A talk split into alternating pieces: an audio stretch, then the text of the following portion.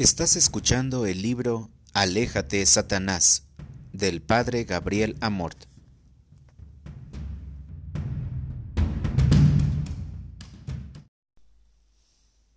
¿De verdad Satanás tiene poder? Téngase claro desde el principio que el maligno tiene indudablemente un gran poder. Baste recordar que San Juan en su primera carta afirma que todo el mundo yace bajo su poder. Sabemos que nosotros somos de Dios, mientras que todo el mundo está bajo el maligno. Primera de Juan 5:19. Jesús menciona dos veces a Satanás como príncipe de este mundo. Ahora es el juicio de este mundo. Ahora será expulsado el príncipe de este mundo. Juan 12:31. Cuando aquel, el Paráclito, venga, convencerá al mundo de error tocante al pecado, a la justicia y al juicio. Al juicio, porque el tirano de este mundo ya fue condenado. Juan 16, 8 y 11. Además, en la segunda carta a los Corintios, San Pablo lo llama Dios de este mundo.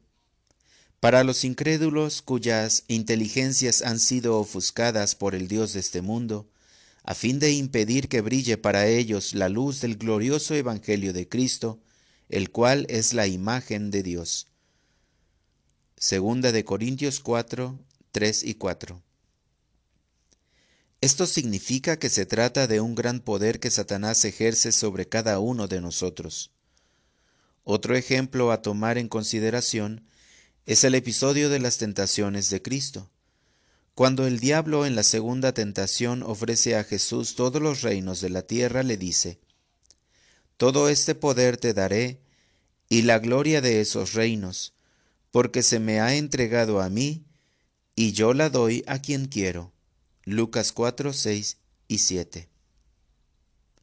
Frente a esta propuesta Jesús no replica, como lo esperaríamos, llamando mentiroso a Satanás, y recordándole que todos los reinos de la tierra son del Padre de Jesús. En cambio, el Señor responde con una frase de la Escritura, Adorarás al Señor tu Dios, y a Él solo servirás.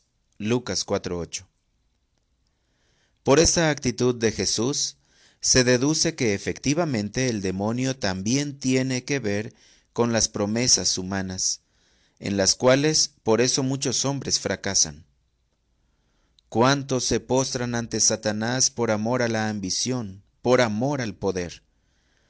Se inclinan porque desean obtener estos bienes humanos terrenos y que ya fueron dados al hombre, para que les dé buen uso en favor de sus hermanos.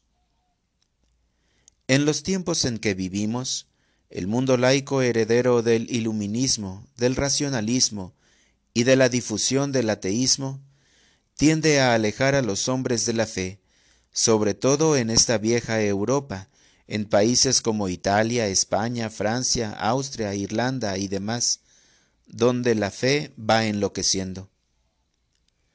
El hombre de cada época se da cuenta de la insuficiencia de las cosas humanas, y por tanto de la necesidad de Dios. Pero en el momento en el que se aleja de Dios, busca otro asidero, y por tanto es impulsado a la superstición, el espiritismo, las sectas satánicas y en general todo lo que definimos como ocultismo. Es casi matemático. A medida que cae la fe, aumentan las supersticiones. Parece que es el propio mundo laico quien, privado de puntos de referencia, se acerca a la magia, a lo oculto, a las más diversas formas de religiosidad o directamente al mismo demonio. Pero el problema de fondo permanece en el nivel más bajo de fe en este trance histórico. Con frecuencia, al abandonar la fe, el hombre se arroja al mundo del ocultismo, un mundo peligroso para la psique humana, pues numerosos disturbios psíquicos dependen justamente de la frecuencia en este tipo de prácticas. pero peligroso también porque puede abrir la puerta a males de carácter demoníaco. No es que Satanás tenga hoy mayor poder, sencillamente el hombre, con estas actitudes de acercarse a lo oculto, amplía el influjo del demonio con respecto al pasado. ¿Quién es Satanás? Ante todo es necesario tener bien claro que Satanás es un ángel creado bueno y que después se rebeló a Dios, se alejó de él, construyéndose el infierno.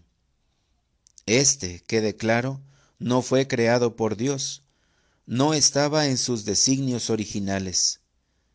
El infierno es un concepto importante, pues se debe exclusivamente a Satanás y a su libre elección de oponerse a la armonía de la obra divina. En cierto sentido, el demonio ha llegado a ser el antidios, el que combate los planes de Dios, porque primero se rebeló, rechazó la obediencia y el designio que Dios tenía para él.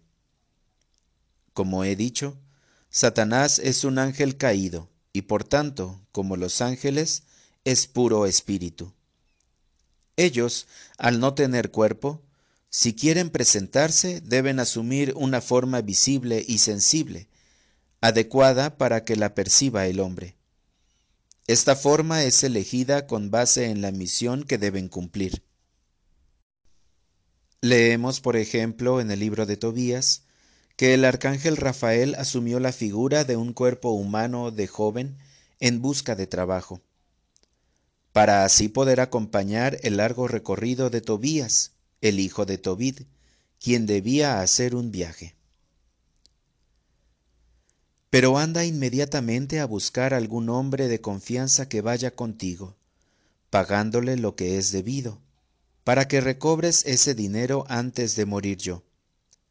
Luego salió Tobías y topó con un joven de magnífica apariencia que estaba con la ropa ceñida y parecía listo para el camino.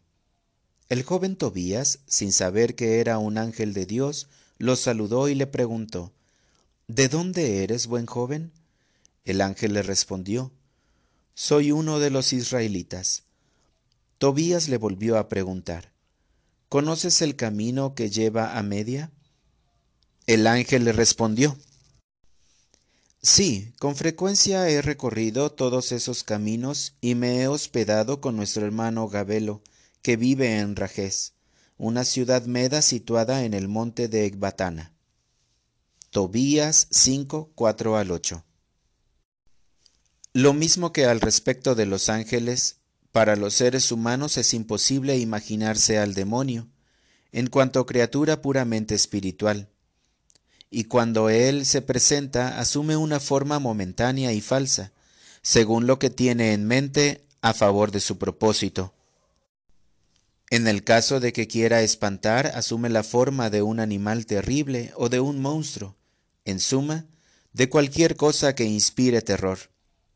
En otra ocasión, cuando quiere, asume la forma de atractivas jovencitas, como le sucedió al Padre Pío, cuando el diablo se le presentó en Benafro, o como relatan los cuentos populares que tienen un trasfondo de verdad, como las luchas entre San Antonio y el diablo en el desierto. En este momento hemos respondido ya a la clásica pregunta sobre la existencia de un diablo con cuernos, cabeza de cabra, cola, pezuñas y alas de murciélago, según las figuraciones literarias y populares.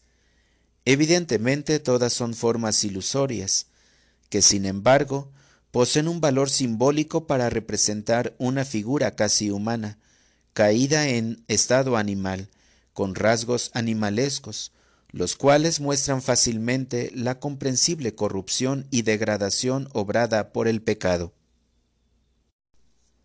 ¿Cómo actúa Satanás? No es posible comprender la obra de la redención de qué ha redimido Jesucristo a la humanidad si no se reconoce la obra destructora de Satanás. No por nada uno de los nombres con los cuales es identificado es diablo, que en griego significa el que divide, que jala hacia el otro lado. Satanás, habiéndose alejado de Dios, quiere alejar también a las demás criaturas, arrastrando al infierno todas las almas que pueda, para que sigan sus mismos pasos y vayan a sufrir el mismo castigo. Como ya he subrayado, él fue quien se rebeló primero, y por tanto es un rebelde en busca de rebeldes, que como él tomen la actitud de oponerse a Dios. El esfuerzo del demonio es efectivamente hacer que toda la creación se revele a su Creador. El demonio está siempre activo y continuará su obra hasta la parucía, es decir, el retorno de Cristo al final de los tiempos. Su actividad es doble, una que definimos extraordinaria y una que llamamos ordinaria.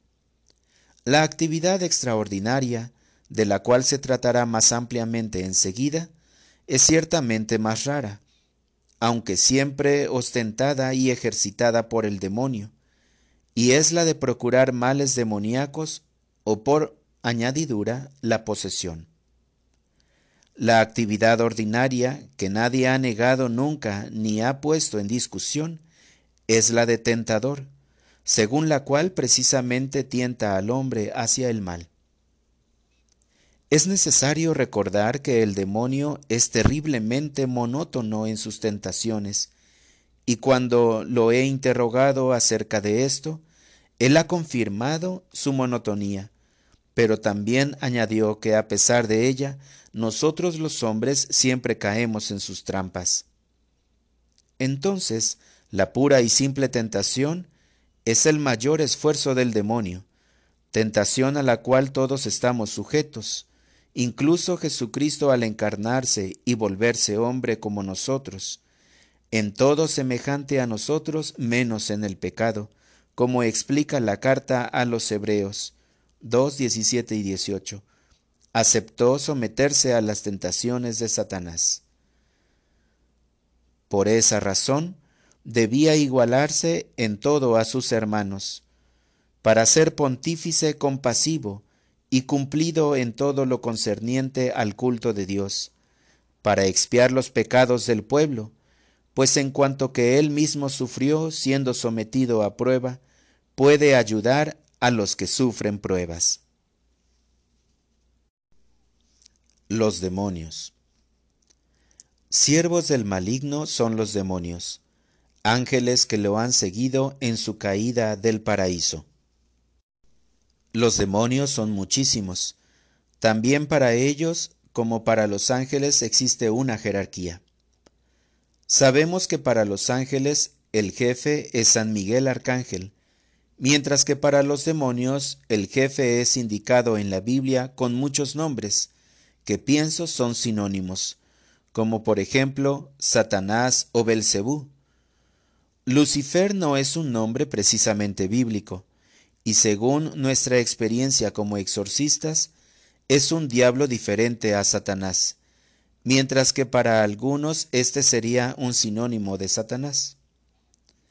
Entonces, los demonios son jerárquicamente dependientes y se someten cerradamente a esa jerarquía, así como en todas las bandas y mafias de malhechores, regidas por el miedo y la opresión y no por el amor como sucede con los ángeles. Los poderes de los demonios son los adecuados para desempeñar sus tareas, que consisten en tentar al hombre al mal y desligarlo de Dios, y por tanto destruir los planes de Dios.